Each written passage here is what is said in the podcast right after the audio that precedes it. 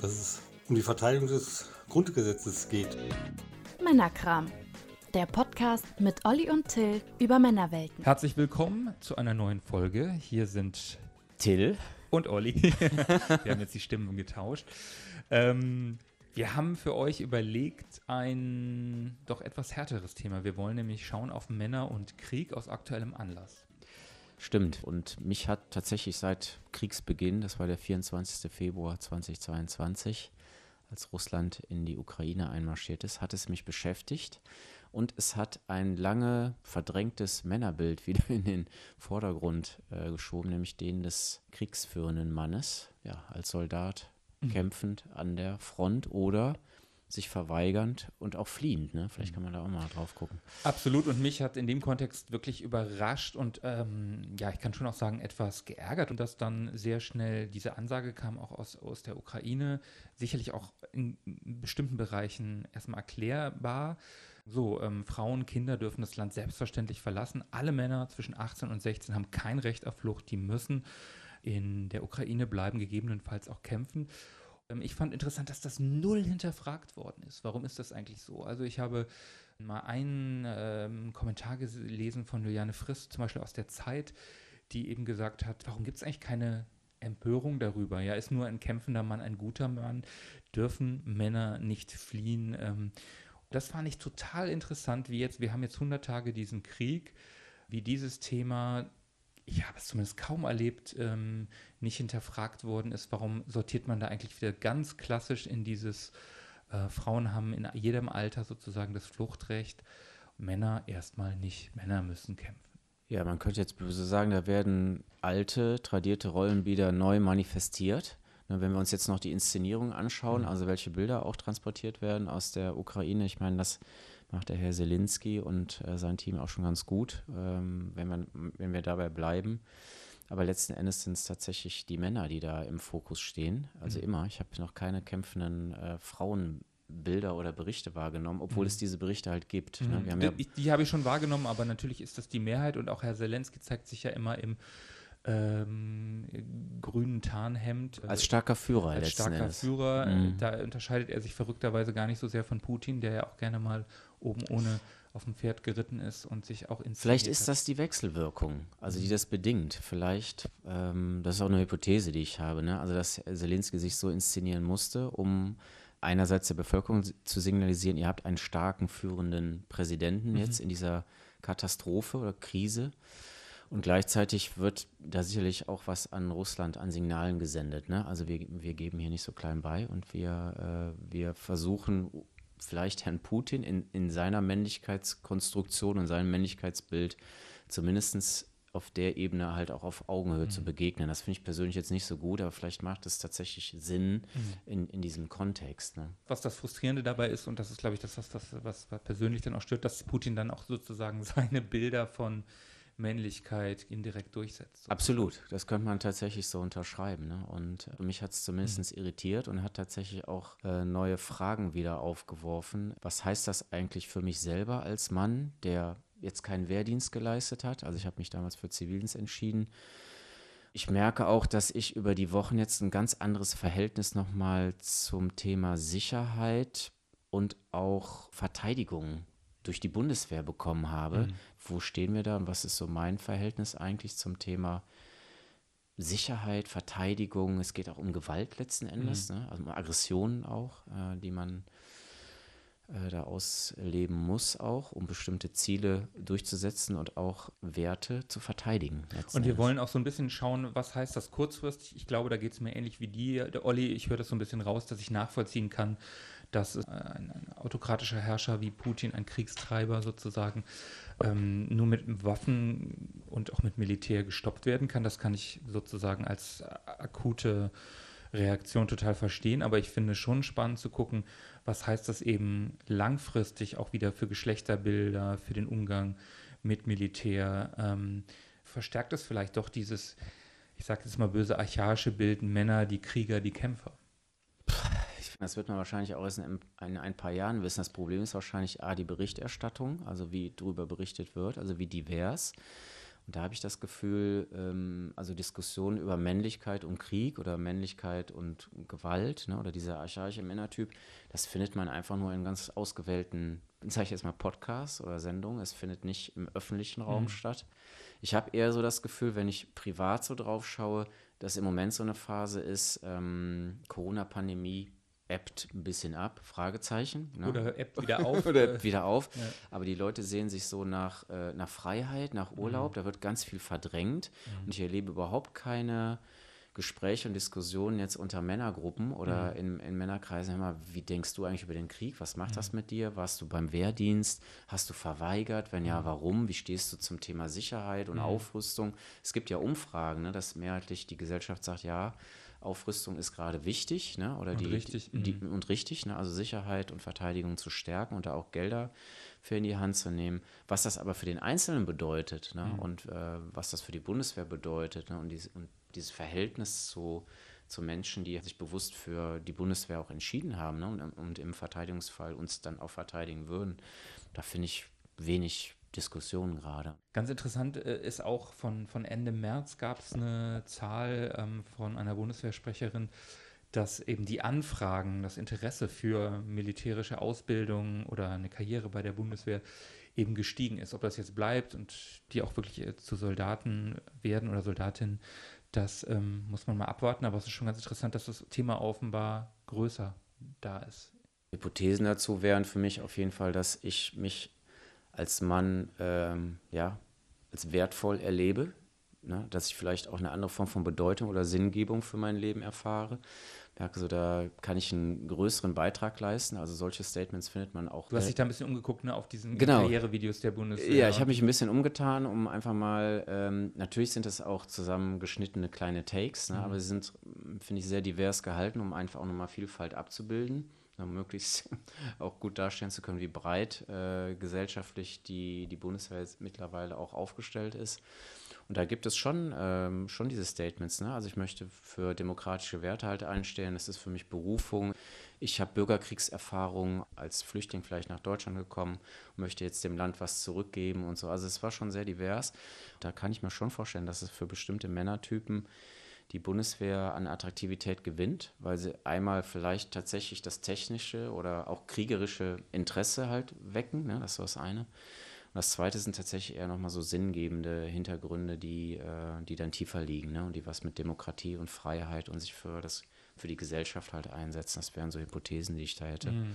Und auf der anderen Seite, auch was ich an Dokumentationen jetzt gesehen habe über so Freiwillige auch aus dem Westen, die sich gemeldet haben, ähm, die oft, glaube ich, eine sehr naive Vorstellung haben von Freiheitskämpfer und so weiter und gar keine militärische Ausbildung und was das eben heißt, von Traumata über Sterben ähm, und so weiter. Ich, also ich sehe eher auch so ein bisschen dieses Ding, dass da eben auch wieder so sehr alte Männerbilder, ich will die gar nicht per se abwerten. Ich bin froh, dass es diese Soldatinnen und Soldaten gibt, aber dass es schon diese Idee gibt von ähm, Männer an die Waffen. Also das finde ich schon auch dass wir das durchaus mehr hinterfragen könnten.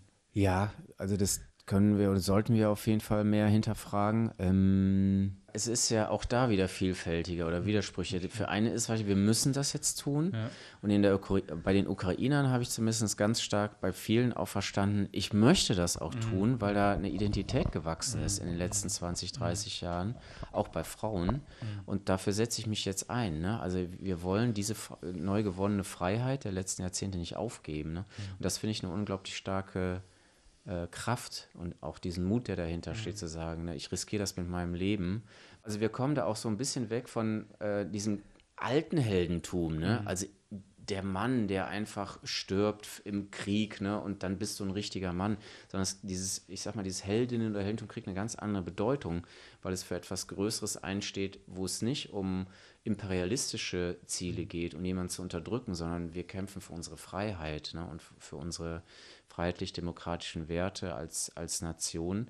Das finde ich wiederum interessant. Und das hat mich, glaube ich, sehr beschäftigt, weil mich das zurückgeworfen hat auf unsere eigene Erfahrung oder Beweggründe, damals Wehrdienst zu leisten, mhm. als, es, als es das noch gab, oder halt bewusst in den Zivildienst äh, zu gehen. Und wie hast du das für dich erlebt damals, diese Entscheidung?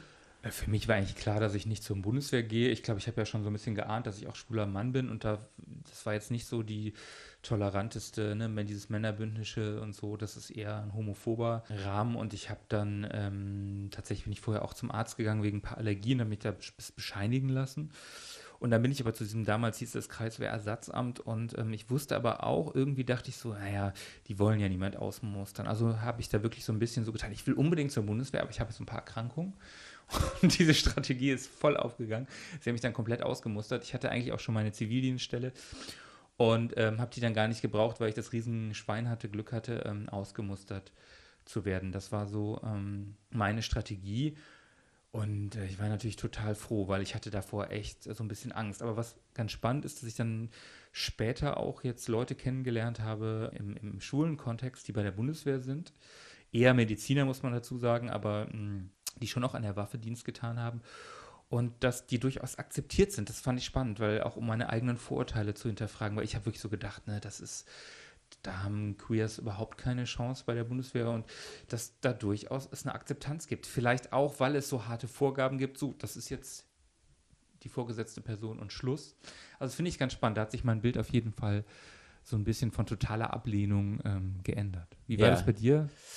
Ähm, bei mir war es tatsächlich super ambivalent. Ich kann mich sehr gut an die Musterung erinnern und die fand ich tatsächlich äh, schräg. Also bis, ich will nicht sagen erniedrigend, aber man hat das Gefühl, man wird da in sowas reingepresst und auf die körperliche Leistungsfähigkeit mhm. komplett reduziert. Ne? Mhm. Also wenn ich, wenn du halt nicht einen geraden Rücken hast und genug Muskeln und super gut sehen kannst, dann bist du auf jeden Fall schon nicht mehr T1. Mhm. Ne? Und mhm. es war dann wie so ein Glaubenssatz, wie wird man am besten halt T5, ne? damit man das nicht machen muss. Und hinzu kommt, dass ich äh, eher ein ähm, pazifistisches Elternhaus hatte. Meine mhm. Mutter sehr stark äh, dafür plädiert hat, dass ich halt Zivildienst mache. Das war, finde ich, in, de, in dieser Mannwerdung, in der mhm. man sich ja da befindet, so mit 18, 19, mhm. ne, war es tatsächlich auch nochmal ein, ein Schlüssel zu überlegen, also setze ich mich da jetzt durch, weil ich zum Bund eigentlich will oder teste ich jetzt nur meine Mutter aus, ne? Also was sie mir da eigentlich zu sagt, ne? Das war diese Auseinandersetzung war sehr interessant. Am Ende war es tatsächlich so, dass ich dann äh, gesagt habe, ja, ich mache Zivildienst, ich schreibe da jetzt mal was runter.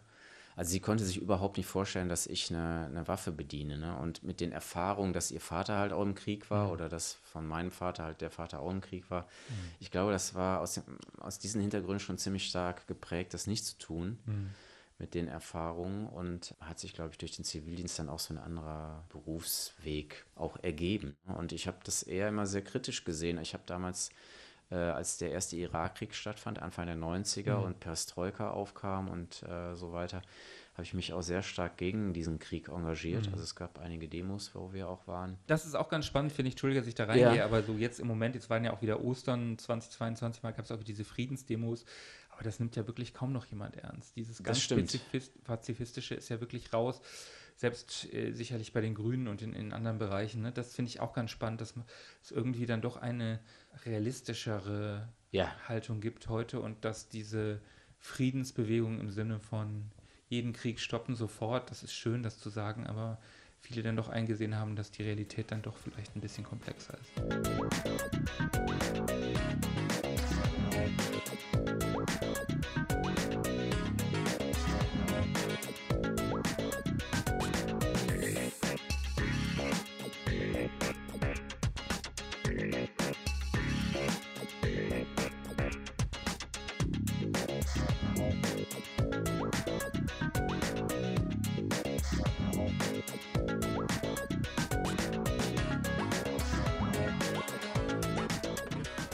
Du hast zum Thema Wehrdienst ja auch einen Freund gefragt, ich glaube den Martin, warum er äh, gedient hat.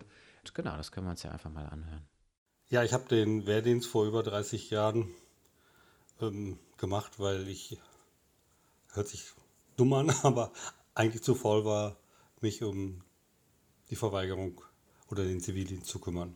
Ja, was ich als wichtige Erfahrung mitgenommen habe, ist, ich fand es damals sehr interessant, äh, dass es um die Verteidigung des Grundgesetzes geht. Und das ist, finde ich, im heutigen Bezug eigentlich noch etwas, was man doch wieder bedenken soll, weil ich glaube, man hat zu lange gedacht, dass das Grundgesetz automatisch sich verteidigt sozusagen, dass die Werte einfach gut sind und keiner sie angreifen will. Und in der aktuellen Situation denke ich mehr und mehr, man muss doch zeigen, dass man dieses Grundgesetz und die Demokratie verteidigen sollte.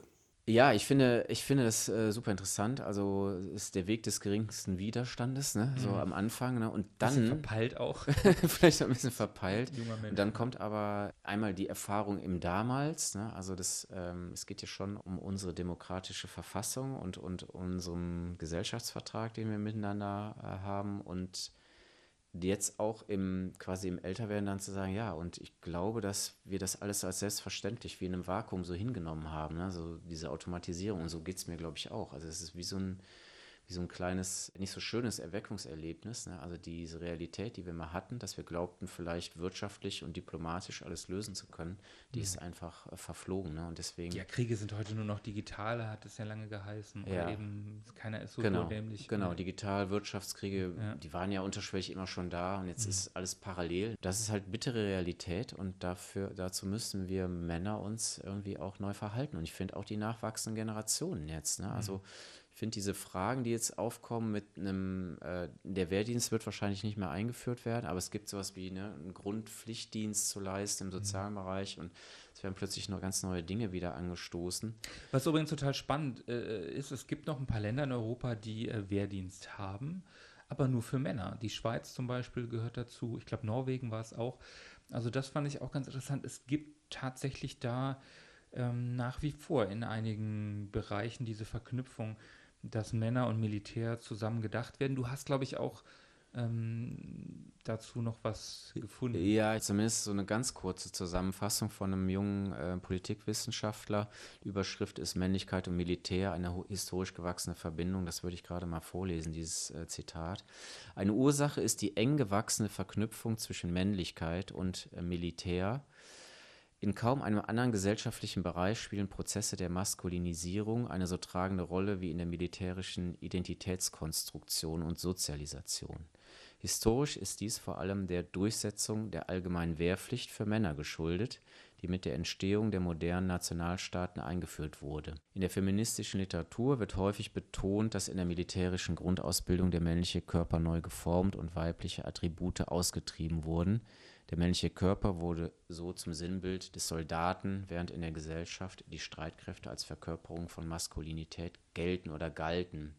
Also er schreibt gelten, Wer war das eigentlich? Das, wie heißt der? das ist Maximilian Schmidt. Ich weiß gar nicht, ob dieses Bild noch, noch vor, vorherrscht, äh, mit Blick auf die Bundeswehr, zumindest in Deutschland, aber es war sicherlich lange, lange ein Bild äh, in der Verknüpfung halt von Männlichkeit ne, und Militär und was sozusagen über das, wo wir eingangs drüber gesprochen haben, über diese mediale Inszenierung, sowohl aus Russland als auch der Ukraine, genau diese archaischen Bilder von, von Mann und Männlichkeit. Ne, Und ganz klar muss man auch werden. sagen, das ist wirklich auch nationalsozialistische Ideologie. Ne? Der Mutterorden, die Frau bleibt zu Hause, die ge Absolut. fürs Volk gebärt und gleichzeitig der Mann, der Kämpfer. Es gab ja auch dieses, wie hieß diese, diese Bewegung, die ja auch sehr in diese soldatisch starke Männlichkeit, Kraft durch Freude geht und so weiter. Deshalb, also die, diese Verbindung, glaube ich, ist sehr alt und was, was ich manchmal wirklich krass finde, mir ist es jetzt einfach auf dem, als ich hier hingeradelt bin ähm, zu dir, nochmal aufgefallen, weil mir so viel muskelbepackte Männer irgendwie entgegengekommen sind, dass wir heute, und das finde ich total spannend, obwohl wir einerseits ja diverser werden, auch non-binäre Menschen bedenken, auch Männlichkeit in bestimmten Blasen zumindest, ich glaube, es ist eine ziemlich kleine Blase, aber in bestimmten Blasen wir diverser werden. Gleichzeitig habe ich das Gefühl, es laufen nur noch Elitesoldaten rum, wenn man dieses Bild aufnehmen will. Ne? Dass Leute wirklich krass darauf achten, dass sie einen klassisch männlichen Körper haben, sozusagen, im Jahr 2022, nicht. 1939. So. Und, zur, und trägt halt zur Selbstdefinition irgendwie bei, zumindest Mhm. für diese Männer, ne? dass wenn der Körper gestellt ist und ich mich fit und attraktiv fühle, ne? sowohl beim weiblichen Geschlecht Mhm. besser lande, als ich mich auch ähm, in diesem Konkurrenzverhalten gegenüber anderen Männern nochmal neu positionieren kann und für mein Selbstwertgefühl das wahrscheinlich eine sehr hohe Bedeutung hat für diese Männer, ne? Mhm, also die es so, so stark ausleben. Aber das finde ich so spannend, dass diese Körperlichkeit, weil wir sagen einerseits, wir verändern uns und wir werden vielfältiger und wir denken über Männlichkeit nach. Es gibt gleichzeitig diese Bewegung wirklich wieder hin zu diesen Körperbildern, zu diesen fast soldatischen Körperbildern. Ja, und die auch gerne von den Medien halt wieder aufgegriffen werden. Den Medien, jetzt muss ich aufpassen, ne? also von einigen Kanälen oder Sendern oder Ja. auch äh, Formaten, könnte man ja sagen, die halt diese Bilder auch immer wieder neu äh, transportieren. Ich glaube auch nicht, dass das nur jetzt wir nur auf irgendwie maskulinistische, schwierige Körperbilder zurückzuführen. Da geht es sicherlich auch um gesunden Lebensstil. Ich mache selber Sport, ja, aber ich finde ganz spannend zu gucken, dass es diesen Anteil ja auch hat. Dieses kriegerische, dieses, ich habe Tattoos, äh, ich habe Muskeln und so, dass dieses Bild, also das zu reflektieren, fände ich schon mal schön. Das merke ich auch kaum. Das wird dann einfach nur auf Instagram mit äh, Sports Motivation gehashtagt und finde, da passiert in meiner Wahrnehmung wenig ähm, Reflexion über diese Körperbilder. Bei Frauen ja genauso, da gibt es ja dann auch diese Ideen des runden, wohlgeformten Körpers. Ja, also wenn man sich gezielt auf die Suche gibt, dann äh, finden wir das tatsächlich auch. Es passiert ähm, alles gleichzeitig, das ist spannend. Ja, das passiert gleichzeitig und ähm, deswegen brauchen wir viel, viel mehr andere neue Bilder und gemischte Bilder, die halt die, äh, die Vielfalt auch von Männern, wie sie denn dann für die Bundeswehr in dem Fall jetzt auch dann arbeiten ne? und wie sie, wie sie da halt, wie sie sind einfach, mhm. das ist es. Ne? Ja. Wo wir auch drauf geguckt haben bei der Vorbereitung, ist dieses Thema sexualisierte Gewalt im Kontext von Krieg. Ähm, da muss man einfach klipp und klar sagen, die passiert fast ausschließlich von Männern. Vergewaltigungen, vor allen Dingen von Frauen, auch von Männern, das wird oft runtergefallen, aber die passieren auch. Es gibt aus von ukrainischer Seite, das kann man natürlich nicht überprüfen, die allein im April 2022 über 400 Fälle sexualisierter Gewalt dokumentiert haben, da bei einer staatlichen Stelle. Warum glaubst du, Olli, geht sexualisierte Gewalt ähm, von Männern aus? Klar, die sind die, die im, im, im Krieg auch sind, primär, das haben wir eben schon gesagt. Aber wie hängt das mit Männlichkeit zusammen? Ah, ja. Große Frage, sorry. Große Frage, nicht, schwierige äh, Frage. Also, ja. Ähm, ja. ist einfach eine große Frage, die kann man wahrscheinlich auch nicht äh, mit einem Statement beantworten. Da gibt es auch je nach Profession ja unterschiedliche Blickwinkel drauf, mhm. ne? von der Evolutionsbiologin bis zum Kulturhistoriker und Sozialisationsforscher, auch Philosophen haben sich damit beschäftigt. Letzten Endes ist es wahrscheinlich immer ein Zusammenspiel zwischen aktuellem Zeitgeist und, und Kultur, in der wir uns bewegen als mhm. Männer und gleichzeitig das, was Gewalt oder massive Gewalt halt auslöst. Es gibt ja mehr und mehr Forschung jetzt dazu und es ist, glaube ich, auch erst seit acht oder zehn Jahren, wird es als Kriegsverbrechen ja auch eingestuft, ja. genau, und strafverfolgt als, als Straftat. Es wird als Instrument und Waffe eingesetzt gegenüber den Frauen und der Bevölkerung des, äh, des jeweiligen Landes, also wenn es zu diesen äh, mhm. Verbrechen kommt, zur Vergewaltigung. Meine Vermutung ist einfach, und es wird zum Teil ja auch bestätigt, dass wenn äh, die Männer im Krieg halt diese wirklich krassen Gewalterfahrungen erleben, also Tod, Folter, schwere Verletzungen, ähm, massive Angstzustände, die da, ne, die, die man dadurch erlebt, dass eigene Gewalterfahrungen zu so einer Enthemmung letzten mhm. Endes führen. Ne? Also dass die Gewaltspirale, quasi Gewaltspirale weiter, weiter, angefeuert wird und dass ähm, diese Hemmungen wirklich wegfallen und äh, ich mich ja selber dann auch als machtvoll äh, auch erleben kann. Ne? Also mhm. wenn ich ständig in so einer Bedrohungssituation mich bewege, dann äh, fühle ich mich natürlich auch mächtig und in der Tendenz sind es ja dann auch eher Männergruppen. Ähm, mhm die dann Vergewaltigungen halt auch durchführen. Ähm, was ich mich aber frage in dem Kontext ist, ähm, weil man, man, hört dann und liest immer wieder von, ähm, das ist Teil der Kriegsführung, sexualisierte Gewalt, Vergewaltigung. Und äh, ich verstehe diese, diese krass traumatisierende Form und das geht ja zum Teil dann auch auf, über Generationen weiter. Das verstehe ich schon, aber was ich mich frage ist, ist es sozusagen angeordnet von einer Armeeführung oder von einer Leitung im Sinne von systematisch oder entstehen da Vakuen, also sowas wie keine soziale Kontrolle, da sind Männerbünde, mhm. da ist Alkohol, ich weiß mhm. es nicht. Und dann kommt, was du gesagt hast, diese, dieser Gewaltausbruch, diese Enthemmung, weil sie es eben können, weil Männer eben mhm. vielleicht auch die Gewalt haben, mit einer Waffe habe ich die sowieso, also da kommen ja ganz viele Gewaltebenen sozusagen zusammen. Ist es das oder ist das eher sozusagen eine systematisch angeordnete Sache? Was glaubst du? Ich denke, dass es ein sowohl als auch ist. Ne? Ich habe das schon nochmal sehr genau beobachtet, als Putin jetzt äh, sich freigesprochen hat, sozusagen von den UN-Menschenrechtskonventionen oder dem äh, Gerichtshof in, in Den Haag. Des ne? Strafgerichtshofs, ne? ja. Damit legitimiert er sozusagen alle Handlungen für, für seine Armee ne? und die mehrheitlich ja wahrscheinlich von Männern halt auch äh, besetzt ist. Und in der russischen Armee ist ja so, dass ganz, ganz viele der jungen Soldaten aus äh, relativ ländlichen Gebieten halt rekrutiert werden, ne, die mhm. auch nicht genau wissen, wie lange äh, läuft dann da äh, ihr Wehrdienst und werden zum Teil auch zwangsweiter verpflichtet. Mhm. Also ich glaube, dass das für diese jungen Männer mass massive Überforderungsszenarien halt sind, in die sie mhm. da geraten und die mit dazu beitragen, dass ich halt mich nachher in, in so eine Brutalitäts- und Gewaltspirale halt einfinde. Und das andere ist einfach, dass wahrscheinlich für uns beide so eine Situation unvorstellbar ist, mhm. in, in der man ähm, so viel Gewalt erfährt, die das, die das Potenzial dann halt auch, auch freilegt. Ne? Mhm. Also mit begünstigt. Ja, das ist auf jeden Fall zu verurteilen, das ist ganz klar. Ne? Und auch nicht zu entschuldigen. Ist auch nicht zu entschuldigen. Mhm, ne? Das muss man klar sagen, aber es, ist, es gibt Dinge, die darauf wahrscheinlich Einfluss haben. Es gibt viele Faktoren, die darauf wahrscheinlich Einfluss haben und es muss auf jeden Fall noch viel, viel mehr darüber berichtet werden. Das ist, glaube ich, ganz essentiell. Raus aus dieser Tabuebene. Raus aus dieser Tabuebene, damit die, die Tragweite einfach nochmal deutlicher gemacht wird, was auch die Folgen sind, also für, für die Menschen, für die Generationen, die, da, die danach kommen. Wenn es um sexualisierte Gewalt geht und wie man die verhindert, auch so im kriegerischen Kontext. Es gibt mittlerweile ein bisschen Forschung und was, was, was es wohl als Erkenntnis schon gibt. Das fand ich ganz interessant.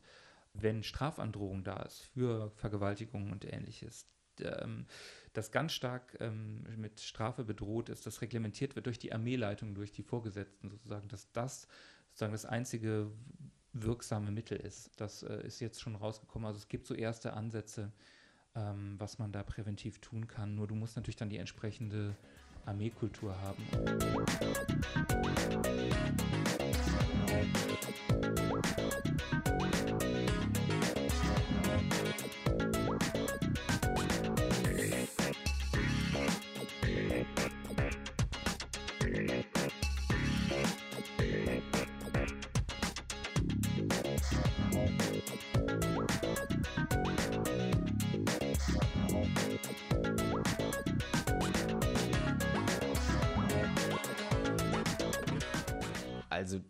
scheint sich weiterhin durch die Geschichte letzten Endes zu ziehen, müsste man fast sagen. Ne? Also dass diese Wechselwirkung von, von konstruierten Männlichkeiten, mhm. ne? also im, im, im Krieg, also diese Wechselwirkung, ähm, was konstruiert Gesellschaft, was ist aber auch im Mann mhm. an äh, evolutionsbiologisch anders veranlagt als bei Frauen. Ne? Also da ist man sich auch mittlerweile doch relativ äh, sicher, dass sowohl die Kultur der Risikobereitschaft des Mutes. Ja, die Risikobereitschaft ist tendenziell, ist tendenziell ja. größer. Und das hat was mit unseren Hormonen zu tun. Ne? Letzten Endes, das darf man einfach nicht wegdiskutieren. Ne? Mhm. Also, das, da also es ist nicht nur Sozialisation, Nein, was auch gerne ist, mal behauptet genau. wird. Genau. Also es Aber es gab gerade noch ein äh, Interview, du hast mir das auch geschickt im Vorfeld, eine ja. Harvard-Forscherin, die, die eben gesagt hat, also das, das dürfen wir nicht unterschätzen, sozusagen, den der Hormon Haushalt und was für massive Auswirkungen der auch eben hat. Ja, das fand ich sehr interessant, weil sie mhm. einfach seit Jahren schon äh, zum Thema ähm, Testosteron und Östrogene halt forscht, aber speziell mhm. Testosteron nochmal. Und wir natürlich keine der Verhaltensweisen, die Männer halt äh, als, als Täter dann, wo Männer dann als Täter zu verurteilen sind, im Sinne von sexualisierter Gewalt jetzt. Ne? Also, das, also das entschuldigt nichts. Das ne? entschuldigt ne? nichts, ne? das, mhm. äh, das ist schon mal das ganz heißt, klar. Nur was sie nochmal postuliert oder was sie halt wichtig ist, dass sie einfach nochmal betont, wir tun den Männern insgesamt oder uns Männern keinen Gefallen damit, wenn wir sie stigmatisieren.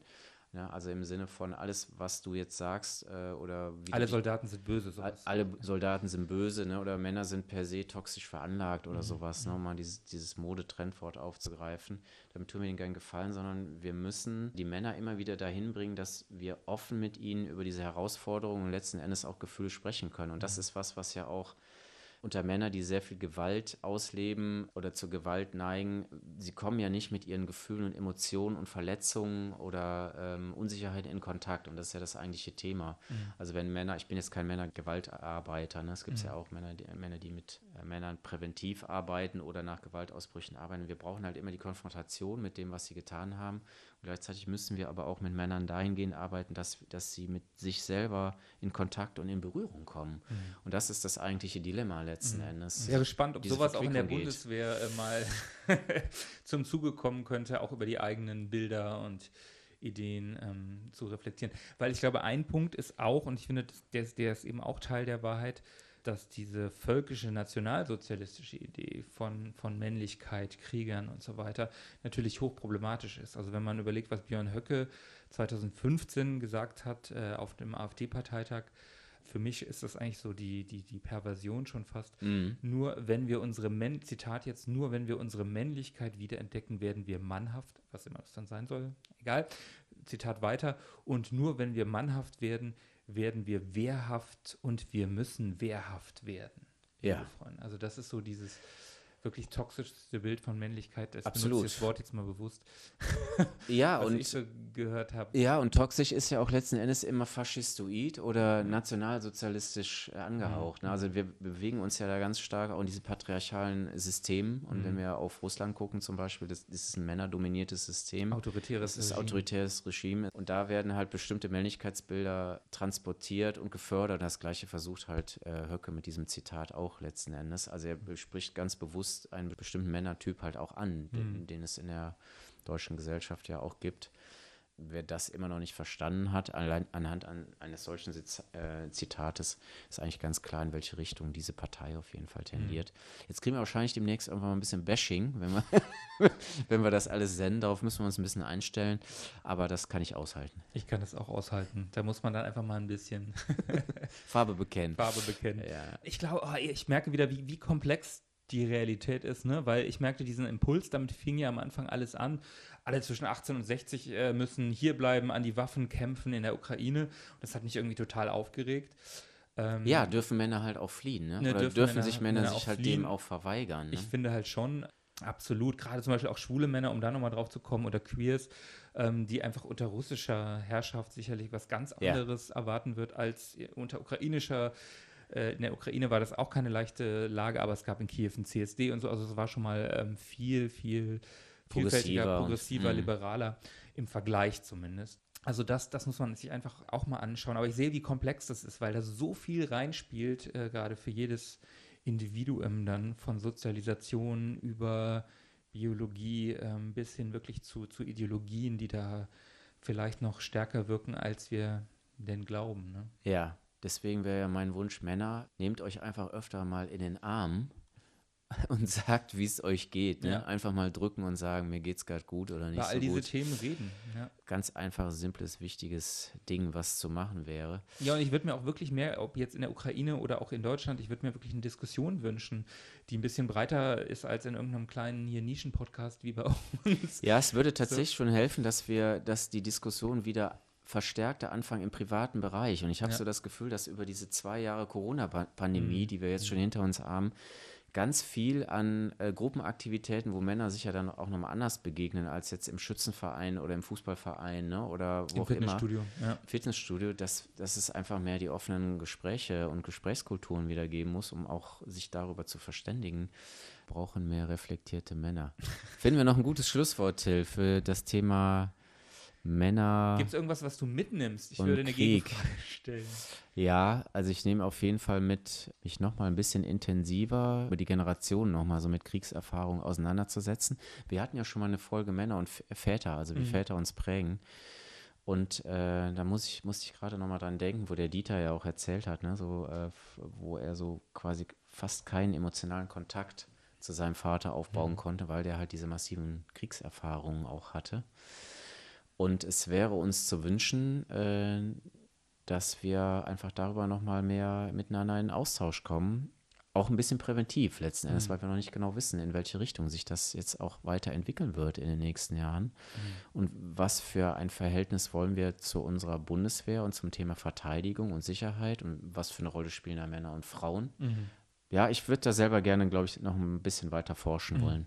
Also ich nehme auch mit, es ist, glaube ich, hochkomplex. Ähm, ich nehme gesamtgesellschaftlich so wahr, das finde ich einfach mega spannend, dass wir so gegenläufige Entwicklungen haben, dass diese alten Rollen zum Teil aufgrund von äußeren Faktoren sicherlich auch wieder spannend werden, gleichzeitig wir eine hohe Diversität kriegen, neue Männlichkeiten, ich Papas erlebe, die ihrem Kind niemals sagen würden, du musst aber zur Armee, sondern sie auch im Kleid äh, spielen lassen. Ne? Also es ist einfach wahnsinnig viel, was gleichzeitig in sehr unterschiedliche Richtungen äh, so nehme ich das wahr, so passiert. Unterschiedlichste Milieus, das finde ich spannend. Und ich finde, da sind noch zwei spannende Themen drin. Ich glaube, ich fände es mal mega interessant, mit Soldaten zu sprechen. Ja. Also vielleicht wäre das mal was für unsere, wir wollen ja auch jetzt in der Der Bus ist da. der Bus ist da, mit dem Bus zu Leuten fahren und äh, verschiedene Männerwelten kennenlernen, wirklich die unterschiedlichsten Jobs, Berufe, Lebensstile, whatever. Und ähm, das ist das eine. Und das andere, was ich auch nochmal spannend finde, ist, glaube ich, auf diese Sache, weil ich merke einfach auch gerade in dem, in dieser Medienblase, in der ich mich bewege, ist dieses Thema toxische Männlichkeit ein großes. Ich habe auch viele Kolleginnen und Kollegen, die sich als Feministin, Feministen, auch Kollegen bezeichnen. Und ich finde diesen Begriff auch aus verschiedenen Gründen schwierig. Ich weiß, was er meint. Er meint ja dieses ganz schwierige Anteile an Männlichkeit, dieses Dominanzgehabe und so weiter. Aber ich glaube eben auch, was du gesagt hast, dieses dass es gleichzeitig Bashing ist und sozusagen so ein Shaming und Männlichkeit toxisch. Ne, diese Gefahr, wenn, wenn Sprache Realität formt, und das äh, tut sie ja zu großen Teilen, ist auch dieser Begriff, glaube ich, äußerst ungünstig. Und ich glaube, er schließt eher aus. Er schließt eher aus und er verallgemeinert. Das ist halt, ne, er, er, legt sich so über die gesamte Männlichkeit, ne, mhm. könnte man sagen, oder alle Männer ähm, jetzt äh, dieses Landes. Das halte ich für problematisch und wir brauchen, das war ja auch unser Ansatz ein Stück weit, dass ich immer gesagt, wir brauchen mehr Bilder zur positiven Männlichkeit. Mhm. Das schaffen wir nur im Diskurs und im Austausch und um mehr Männer, Bilder und Lebenswelten einfach nochmal kennenzulernen. Ja, und wir brauchen auch euch, also wenn, wenn ähm, ihr Anmerkungen habt, Kritik oder eben auch sagt, ja, ich würde gerne mit euch da und darüber ähm, diskutieren, schreibt uns gerne an männerkram.yahoo.com, ganz wichtig, männerkram.yahoo.com, äh, Männerkram mit AE geschrieben. So sieht's aus. Danke, wenn ihr bis hier zugehört habt, liebe Männer, Frauen und alle anderen. Äh, Dankeschön. Genau. Vielen Dank und bis demnächst. Männerkram auf iTunes, Spotify und männerkompass.de. Schreibt uns an männerkram.yahoo.com.